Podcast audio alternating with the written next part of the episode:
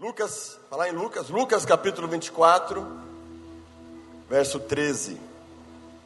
Mesmo assentados, diz assim a palavra do Senhor.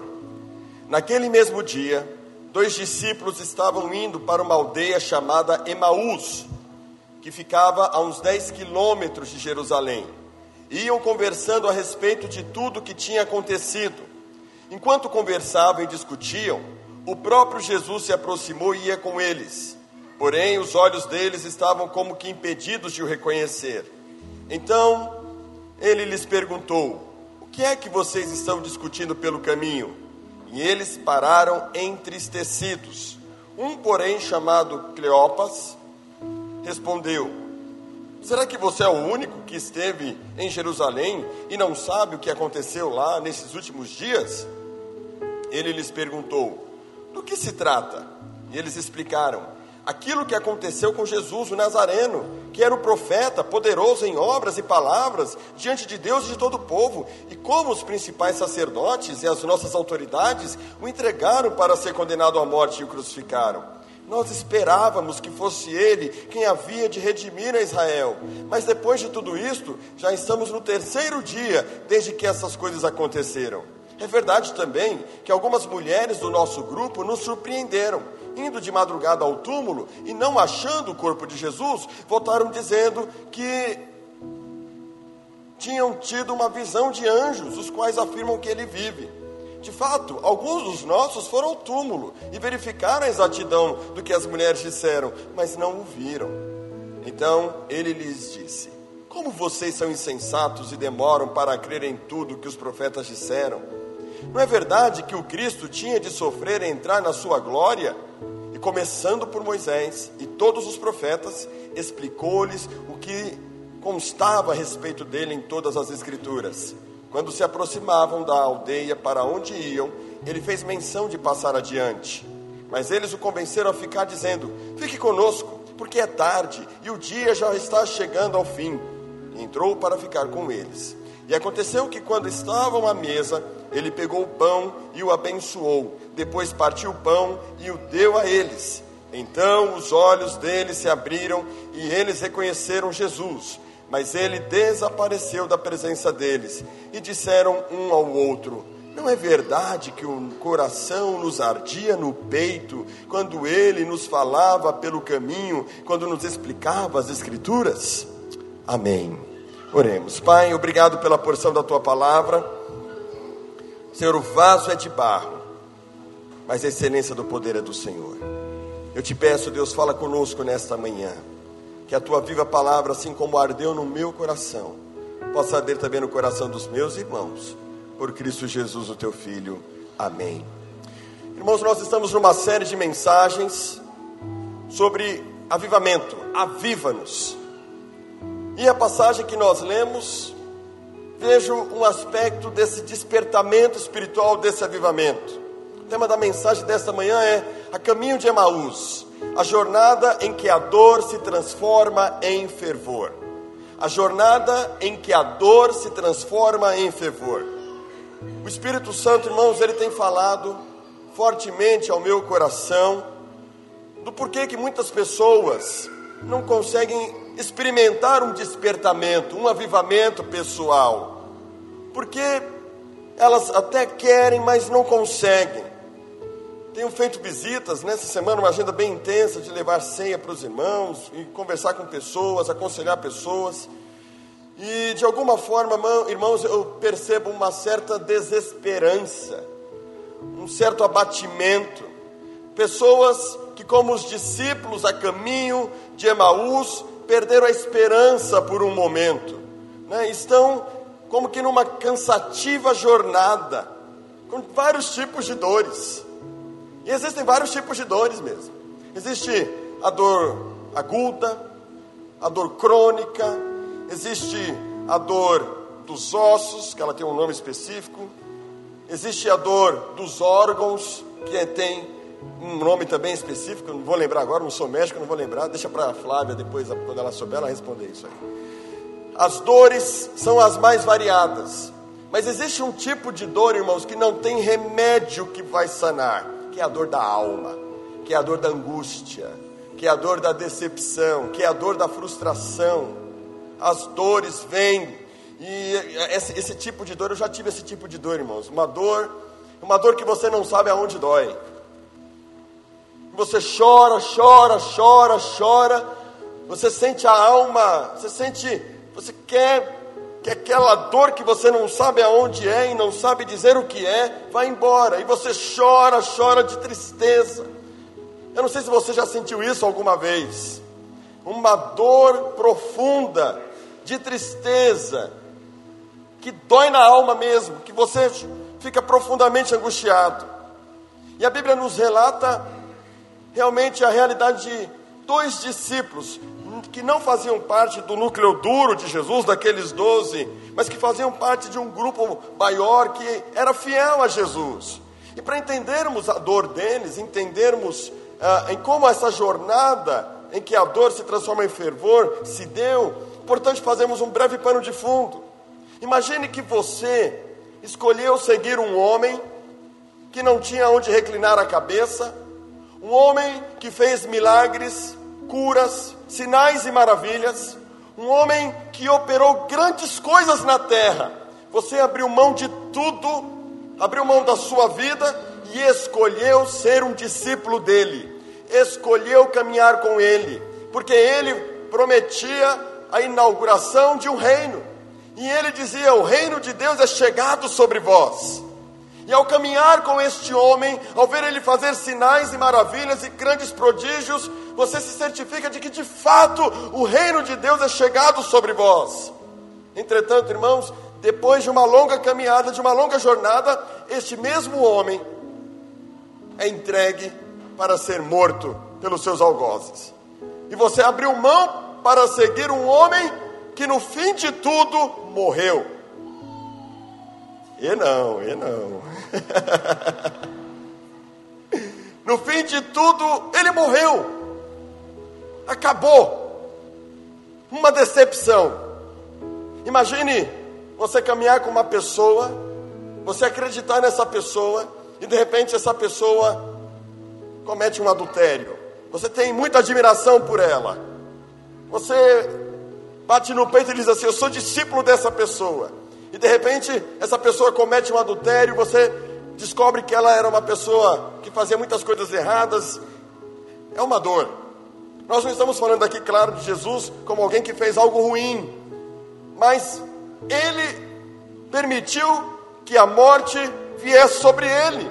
Então, para aqueles discípulos, irmãos, foi uma profunda decepção.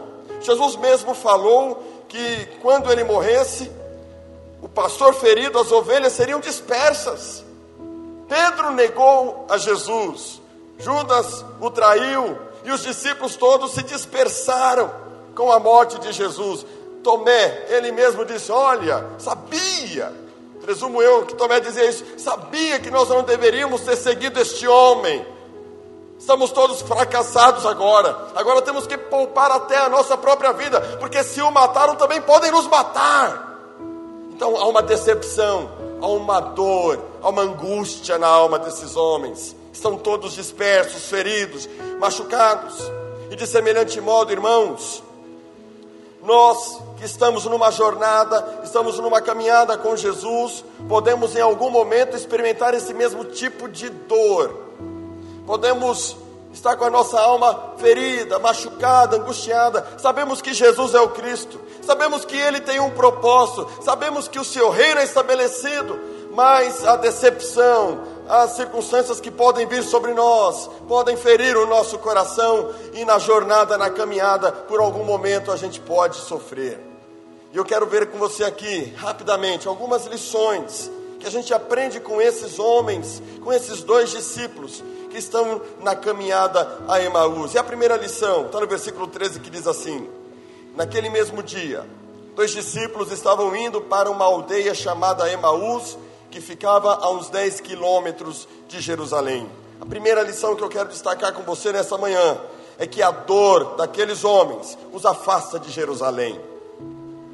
Eles estão a caminho de Emaús a uns 10 quilômetros. É uma, aliás, eles estão caminhando a uma distância que vai terminar em 10 quilômetros, 11 quilômetros aproximadamente. É como se você saísse daqui do bairro de Vila Moraes e caminhasse, fosse a pé até mais ou menos aquela região de Pinheiros, ali onde fica o Jockey Club. Imagina você saindo daqui e indo a pé até aquele lugar. É uma boa caminhada, é uma boa jornada. Mas como que eles estão saindo de Jerusalém? Porque na verdade Jerusalém era para ser um momento de festa, um momento de celebração, era Páscoa. Era o dia para comemorar a passagem do povo de Israel do Egito para a libertação, uma, uma festa memorável. Mas no dia dessa festa memorável, uma semana antes dessa festa, Jesus, como que ele entra em Jerusalém? Ele entra em Jerusalém ovacionado. As pessoas colocavam ramos, com palmas nas mãos, eles celebravam: Hosana, Hosana, bendito que vem em nome do Senhor, montado sobre um jumentinho. Os discípulos estavam todos felizes. Ele é o nosso rei, ele é o nosso mestre e numa questão de dias, agora ele está na cruz e está morto. Que decepção! Que frustração! E quando vem essa frustração, essa decepção, a primeira coisa que você quer fazer é sair de perto daquilo que te lembra da dor. Eles querem sair de Jerusalém, eles querem se afastar, irmãos. Jerusalém, que foi o início de tudo, agora é difícil permanecer nela. Foi uma Páscoa atípica, mas Jesus mesmo falou: o pastor vai ser ferido e as ovelhas serão dispersas. Diante da profunda decepção, da frustrada expectativa, é comum que muitos se dispersem. E nós temos visto hoje também, irmãos, da mesma maneira. Quantos de nós, na caminhada, por causa da dor, nos distanciamos, nos afastamos da nossa Jerusalém? nos afastamos da presença do Senhor, nos afastamos do lugar onde tudo começou. Não digo no aspecto físico, no local, mas eu digo da presença de Deus. Muitas vezes, irmãos, a dor está tão grande que é difícil estar onde tudo começou. Mas a segunda verdade, a segunda lição sobre a, a dor desses discípulos está no versículo 14 a 17 que diz assim: E iam conversando a respeito de tudo o que tinha acontecido. Enquanto conversavam e discutiam, o próprio Jesus se aproximou e ia com eles. Porém, os olhos deles estavam como que impedidos de o reconhecer. Então ele lhes perguntou: O que é que vocês estão discutindo pelo caminho? E eles pararam entristecidos. Sabe qual é a outra lição que eu aprendo aqui, irmãos? Quando nós estamos machucados, feridos, quando a dor das circunstâncias aflige o nosso coração, a dor nos impede de reconhecermos a Jesus. A dor nos impede de reconhecermos a Jesus, porque, em primeiro lugar, o coração está tomado de dor. Eles estão conversando, falando a respeito do, de, daqueles fatos que estão dominando os seus corações. A Bíblia, a Bíblia diz que a boca fala do que o coração está cheio. E quando o nosso coração está cheio de decepção, de frustração, de angústia, de decepção, o que mais ocupa as nossas conversas não é outro assunto a não ser a nossa própria dor, a não ser a nossa própria decepção, a não ser a nossa própria frustração, as nossas expectativas frustradas os pensamentos, os diálogos, por mais que você não queira, quando você encontra um amigo, quando você encontra uma pessoa querida, a primeira coisa que vem à sua mente é a dor que você está sentindo, e você precisa desabafar, e você precisa falar uma, você precisa falar duas, precisa falar três e tantas outras vezes, porque nada mais, nada mais ocupa o seu pensamento do que a sua dor do que a sua decepção. Decepção porque ficou desempregado, decepção por causa do casamento, decepção por causa dos filhos, decepção por causa de um líder, decepção por causa da vida, frustrações, decepções, dores que vão minando o nosso coração. E não há outro assunto que a gente vai falar que não seja a dor, a decepção que estamos sentindo. Eles não conseguem reconhecer a Jesus.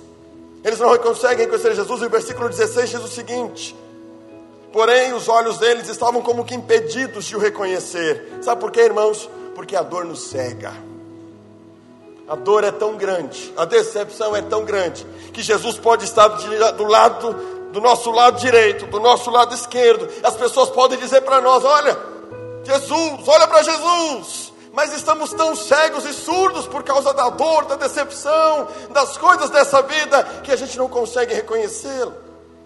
Irmãos, a dor faz isso a dor é maior. Jesus está do lado, mas a dor é maior. Jesus está do lado, mas a frustração é maior. E o que está acontecendo com eles? Eles estão perplexos, estão no estado de perplexidade, mesmo com o Jesus do lado deles. Era o Jesus glorificado, o Jesus ressurreto, mas eles não perceberam a sua presença, porque a dor era maior. E quantas pessoas, irmãos, no nosso meio, e nós temos dito para elas: Jesus está com você, meu irmão, Jesus está do seu lado não desista, não desanime, mas eu compreendo você, meu irmão. A dor muitas vezes é maior, a dor é tão grande que você não consegue enxergar. A dor é tão grande que a gente fala: Olha, Jesus está com você, mas você fala: Onde Ele está? Onde que está Jesus no meio dessa dor toda, nessa decepção toda? Onde é que Ele está? Mas há uma outra coisa que eu vejo aqui, irmãos, que é mais forte ainda. Versículo 17. Então ele lhes perguntou: O que é que vocês o que é que vocês estão discutindo pelo caminho? E eles pararam entristecidos. Eles estão numa jornada, a caminho de Emaús, se distanciando de Jerusalém, querendo esquecer tudo aquilo, tentando ressignificar toda aquela experiência ruim, porque caminharam com Jesus, mas caminharam com Jesus e se frustraram.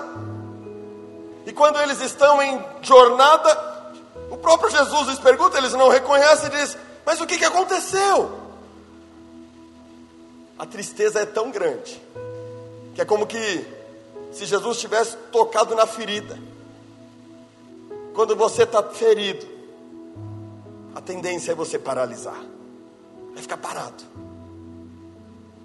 Quantas pessoas pararam? Quantas pessoas pararam de caminhar? Quantas famílias pararam de caminhar? Sua mãe te deixou feridas, teu pai te deixou feridas, teu líder te deixou feridas. A vida te deixou marcas.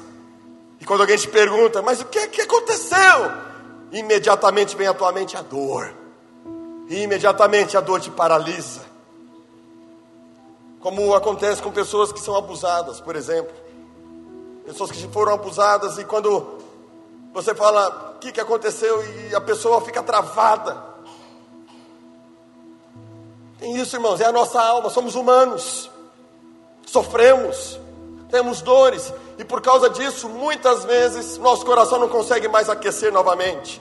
Você está na caminhada com Jesus, você está firme com Jesus, você crê na palavra de Deus, mas as decepções foram tão fortes, tão marcantes, que a dor te fez paralisar. Mas há uma terceira verdade que a gente aprende aqui no versículo 18 que diz assim: Um, porém, chamado Cleopas respondeu: Será que você é o único que esteve em Jerusalém e não sabe o que aconteceu lá nesses últimos dias? Ele lhes perguntou: Do que se trata? E eles explicaram aquilo que aconteceu com Jesus o Nazareno. Sabe qual é a terceira verdade que eu aprendo aqui, irmãos? Para que o nosso coração possa ser reavivado, para que na jornada da dor a gente volte a ter fervor no coração. Terceira lição: a dor precisa ser compartilhada para a pessoa certa. A dor precisa ser compartilhada. A gente vê aqui. Será que Jesus não sabe o que está acontecendo com eles? Isso me reporta, irmãos, a Elias. Vocês lembram do profeta Elias? Elias viu o fogo descer do céu. Elias viu os profetas de Baal serem mortos e o povo declarando: só o Senhor é Deus, só o Senhor é Deus, só o Senhor é Deus. Mas ele é ameaçado por Jezabel, a minha cachorrinha. Ele é ameaçado por Jezabel. E Jezabel diz para ele assim: Que os deuses façam comigo o que quiser, se hoje eu não te, te matar como fiz com os demais profetas. Aquele homem que viu descer o fogo do céu, aquele homem que foi sustentado por uma viúva, viúva por um milagre, aquele homem, irmãos, que, afront, que confrontou o rei de Israel, o rei Acabe, aquele homem que viu uma nuvem do tamanho da mão de um homem e viu a chuva descer conforme a palavra de Deus. Agora, diante de toda aquela pressão, ele está decepcionado, está cheio de dor, está triste, está ferido, está angustiado, está em crise com Deus. Ele então despede o seu servo se coloca debaixo de um zimbro e fala: Senhor, eu quero morrer. Por que, que eu nasci? Por que, que eu existo? Eu quero morrer, Senhor. Deus não julga Elias. Deus não condena Elias. Deus envia um anjo e fala assim: come e bebe. O anjo providencia para ele alimento e diz: começa a sua jornada, caminha. E ele começa a caminhar. Ele caminha, caminha, caminha, até que ele entra numa caverna. E naquela caverna, irmãos, Elias está triste, sua depressão, sua dor está muito forte. E ele vai dizer o seguinte: Deus pergunta para Elias: Que fazes aqui, Elias? Será que Deus não sabe o que Elias está fazendo lá, irmãos? Por que, que Deus pergunta para Elias: Que fazes aqui, Elias? Sabe por que, que Deus pergunta para ele, irmãos? Porque Deus quer que ele compartilhe a dor dele. E ele começa a falar: Tenho sido zeloso, tenho sido zeloso, Senhor, com a tua palavra, com a tua obra, mas mataram os profetas, eu estou aqui, sobrou somente eu, eu estou sozinho. Elias não conseguiu, irmãos, todas as experiências que ele teve com Deus não foram suficientes para fortalecer a sua fé. Ele é humano. Passa-se mais um tempinho. Deus pergunta para ele de novo: Que fazes aqui, Elias? E para mim, irmãos, a, a depressão dele fica mais profunda. Porque no primeiro versículo, na primeira parte, diz assim: Tenho sido zeloso com a tua obra. Na segunda parte, Elias lá, ruminando a sua dor, o seu sofrimento, ele vai dizer assim: Tenho sido em extremo zeloso com a tua obra. Quer dizer, eu estou sendo injustiçado. Deus, mataram os profetas, o Senhor não está vendo isso?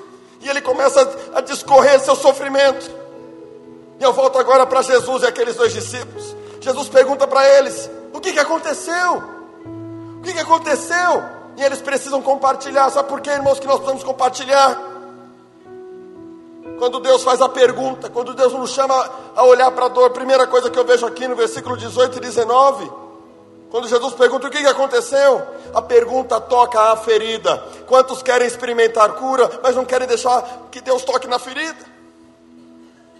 Se você quer experimentar a cura no seu coração, na sua alma, para que você volte a reavivar, para que você volte a sonhar, é necessário enfrentar a dor, é necessário enfrentar a ferida, é necessário dizer para Deus: Deus está doendo, Deus é isto, eu fui decepcionado, eu fui machucado, Senhor, a dor está grande, eu não quero lembrar, mas o Senhor não sabe o que está acontecendo. Como que você passa por Jerusalém e não diz o que está acontecendo, não sabe o que está acontecendo, homem? O nosso mestre foi morto. Você não viu? Nós, nós esperávamos que fosse Ele. Jesus toca, irmãos, na ferida deles. Porque nós somos humanos.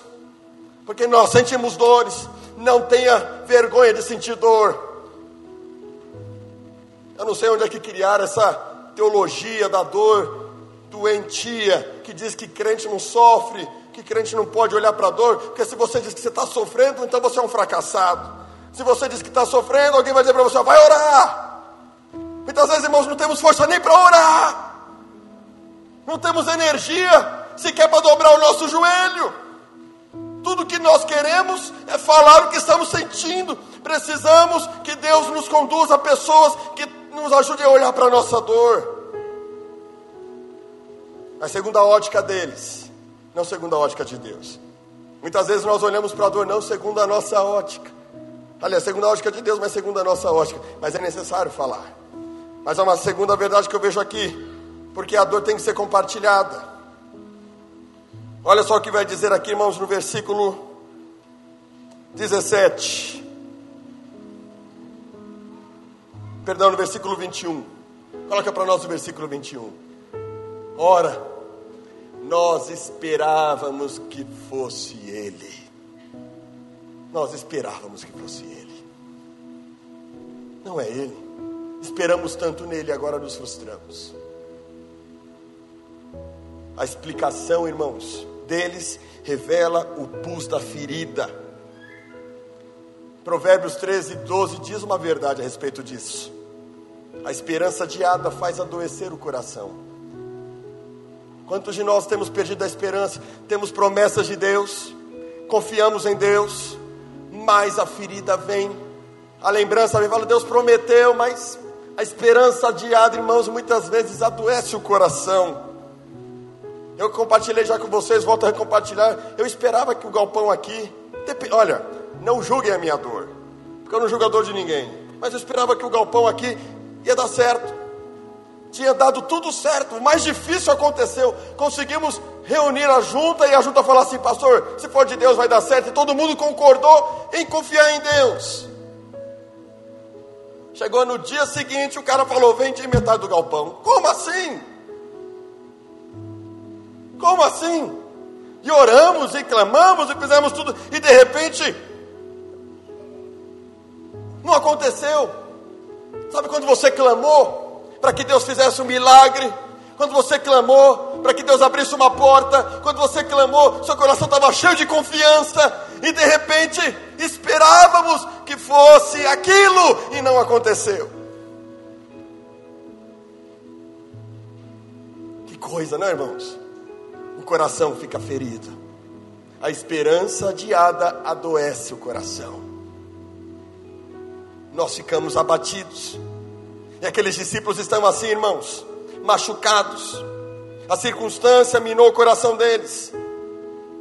Esperávamos que fosse ele. Pastor, eu tenho orado. O senhor fala de orar, o senhor fala de, de clamar, o senhor fala de buscar Deus, o senhor fala de ter experiências. Pastor, eu busco, mas pastor, eu estou com medo de me machucar de novo. Eu estou com medo, Senhor, de, de falar contigo. O coração fica ferido, fica machucado. Aí vem, irmãos, a quarta verdade, versículo 22 a 27. É verdade que algumas mulheres do nosso grupo nos surpreenderam, indo de madrugada ao túmulo e não achando o corpo de Jesus, voltaram dizendo que tinham tido uma visão de anjos, os quais afirmam que ele vive.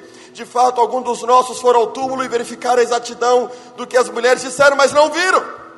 Qual é a quarta verdade, irmãos? Na jornada da dor, rumo ao coração fervoroso, é que a dor suprime a alegria e a fé. A dor suprime a alegria e a fé. Sabe por quê? Porque eles não se entusiasmam com a boa notícia. Aquelas mulheres disseram que viram ele. Aquelas mulheres disseram que ele está vivo. Receberam visões celestiais. Mas a notícia, a notícia é tão boa.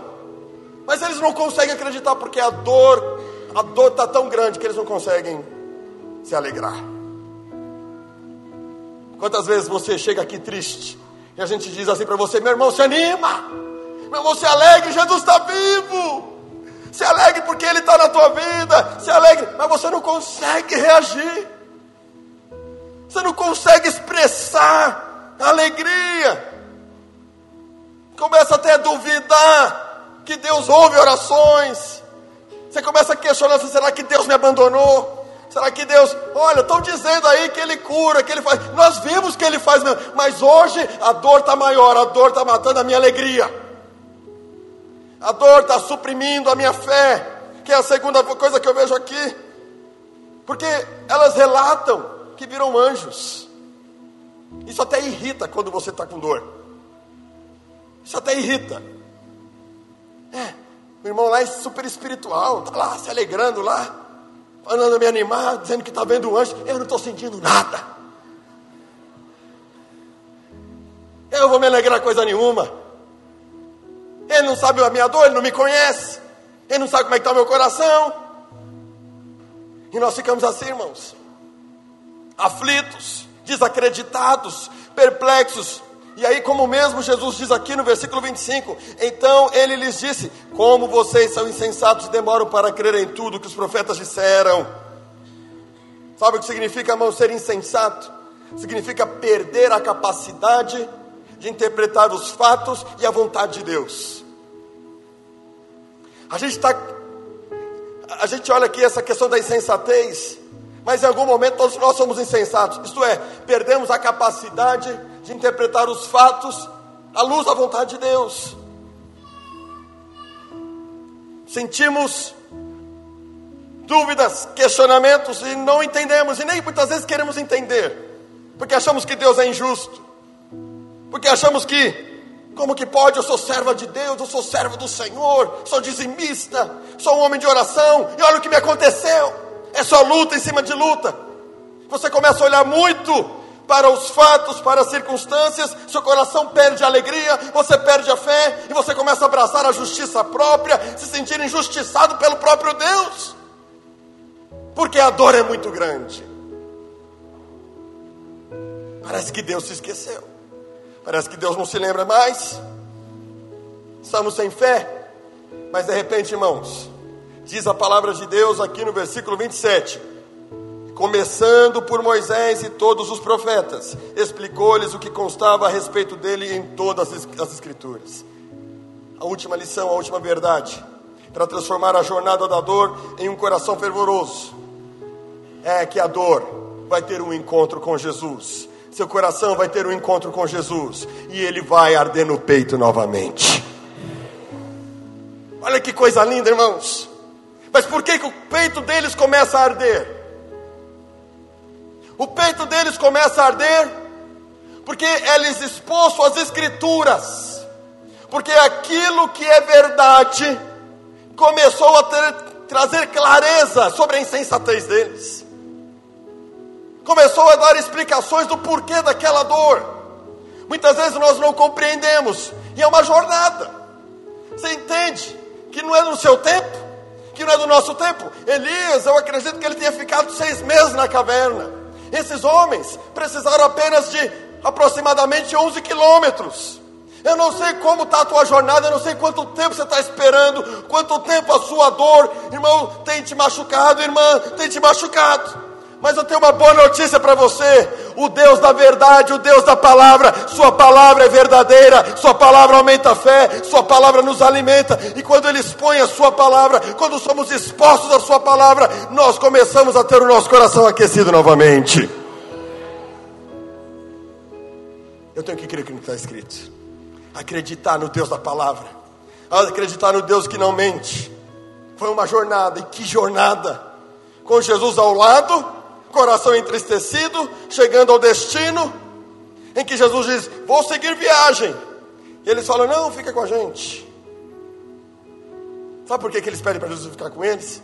Porque por mais que eles estejam distantes de Jerusalém, por mais que eles estejam feridos, algo diferente quando estamos na presença de Deus e a Sua palavra é explanada. Quando somos expostos à Sua palavra, somos alimentados pela Sua palavra. Jesus sabe como falar no coração. Quero dizer para você, meu irmão, minha irmã, Jesus sabe como falar no íntimo do seu coração. Jesus sabe como falar. Sabe por quê? Eu me lembro dos relatos de Jesus, quando, quando Jesus é ressurreto,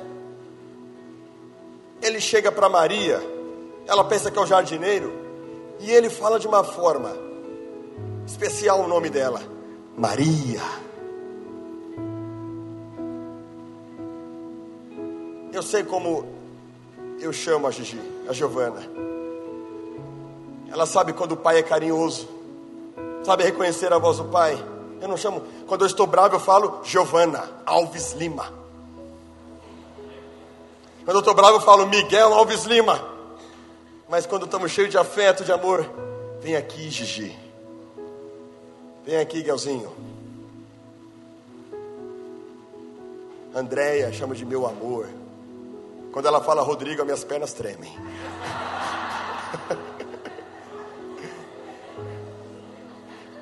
Mas quando ela fala, vem aqui, meu Schwarzenegger. não, ela não fala isso não, eu sou muito mais bonito. Você tem um jeito particular de chamar seu cônjuge.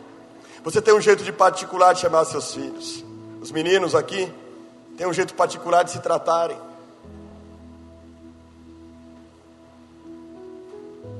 Jesus tinha um jeito particular de tratar com aquela mulher. Ele falou Maria, de um jeito que só ela sabia. Quando aqueles homens estavam à mesa com Jesus, diz a Bíblia que ele partiu o pão. E que quando ele parte o pão, aqueles homens reconhecem: é o Mestre. Jesus sabe como se revelar a você hoje aqui nessa manhã. Eu quero convidar você a colocar a sua dor diante do Mestre e deixar que hoje Ele faça o teu peito arder novamente. Será que seu peito precisa arder novamente? Você quer que seu peito arda novamente? de alegria, de gratidão. Irmãos, nós temos orado aqui todos os dias, de terça a sexta, das oito às nove da manhã. Temos orado aqui às nove e meia da manhã, no domingo pela manhã, às dezessete e trinta, à noite, antes do culto da noite. Deus tem me feito relembrar experiências que eu tive na adolescência. Uma confiança de quando eu falei para Deus com 16 anos que eu ia largar tudo para servir a Ele. Que eu não tinha medo do futuro. E meu peito arde da mesma forma quando eu tinha 16 anos de idade. Deus quer fazer isso com você também. Ele quer arder no teu coração. Lembra quando você teve a sua primeira experiência com Ele? Lembra das suas orações de entrega, de renúncia? Tem uma boa notícia para você hoje. Jesus está vivo, está aqui nessa manhã. Feche os seus olhos.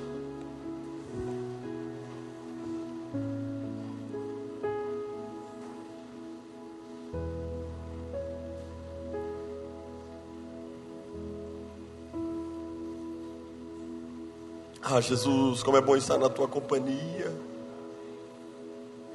Como é bom estar na tua presença, Senhor.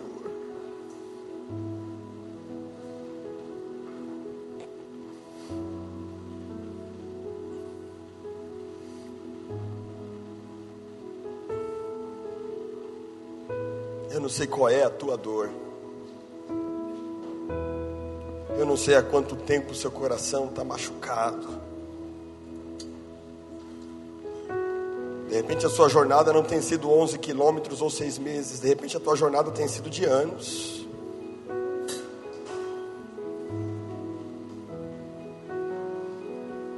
Mas o Senhor te chama às Escrituras nessa manhã. De que Ele não perdeu a mão da história da sua vida. De que Ele é aquele que governa céus e terra E uma coisa poderosa nessa passagem, irmãos, que ainda que estejamos lamentando e sentindo profunda dor que nos segue, que nos faz muitas vezes paralisar, que nos faz perder o entusiasmo e a fé, Jesus não deixa de estar do nosso lado.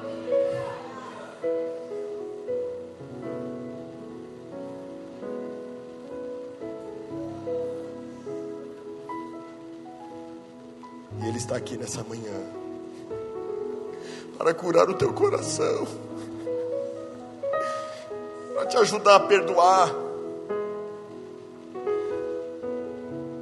Não para você esquecer a sua dor, mas para você entender que essa dor, de alguma maneira, pode contribuir para um propósito que Ele tem para você. Em momento algum, Jesus mandou esquecer a dor. Em momento algum, Deus mandou Elias esquecer a sua dor. Em momento algum, Deus vai dizer para você esquecer a sua dor. Mas Ele quer que você pegue essa dor.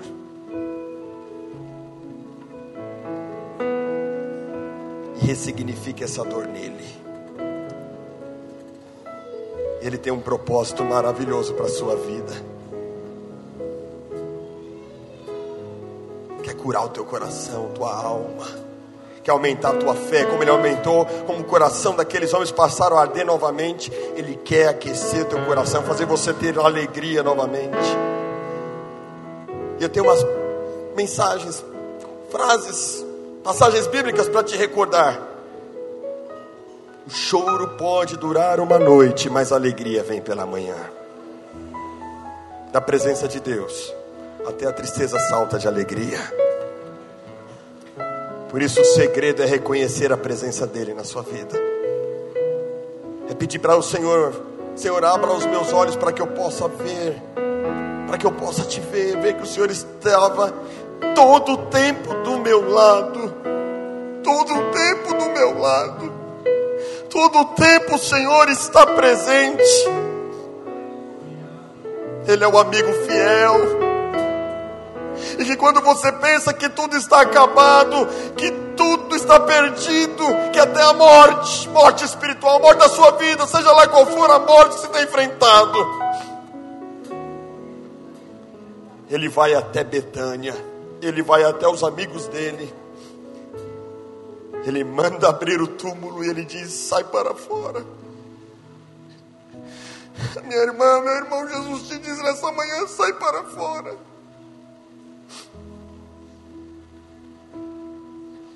Deixa o Senhor te abraçar hoje. Não se sinta julgado, não se sinta condenado, não se sinta julgada nem condenada hoje. Se sinta amada, se sinta amado. O Senhor te ama. A dor está grande, mas Ele tem um propósito. Ele quer avivar teu coração, Ele quer fazer teu peito arder de novo. Aviva no Senhor.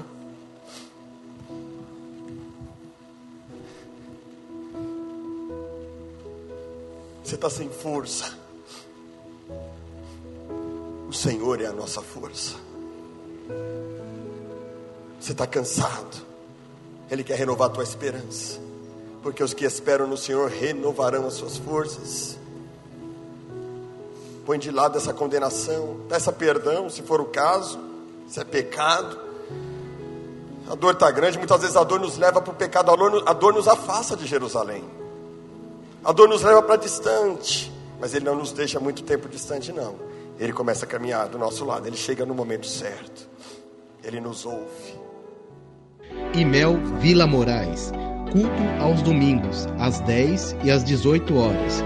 Rua Sebastiano Mazzoni, 288, Vila Moraes, São Paulo. Só vem!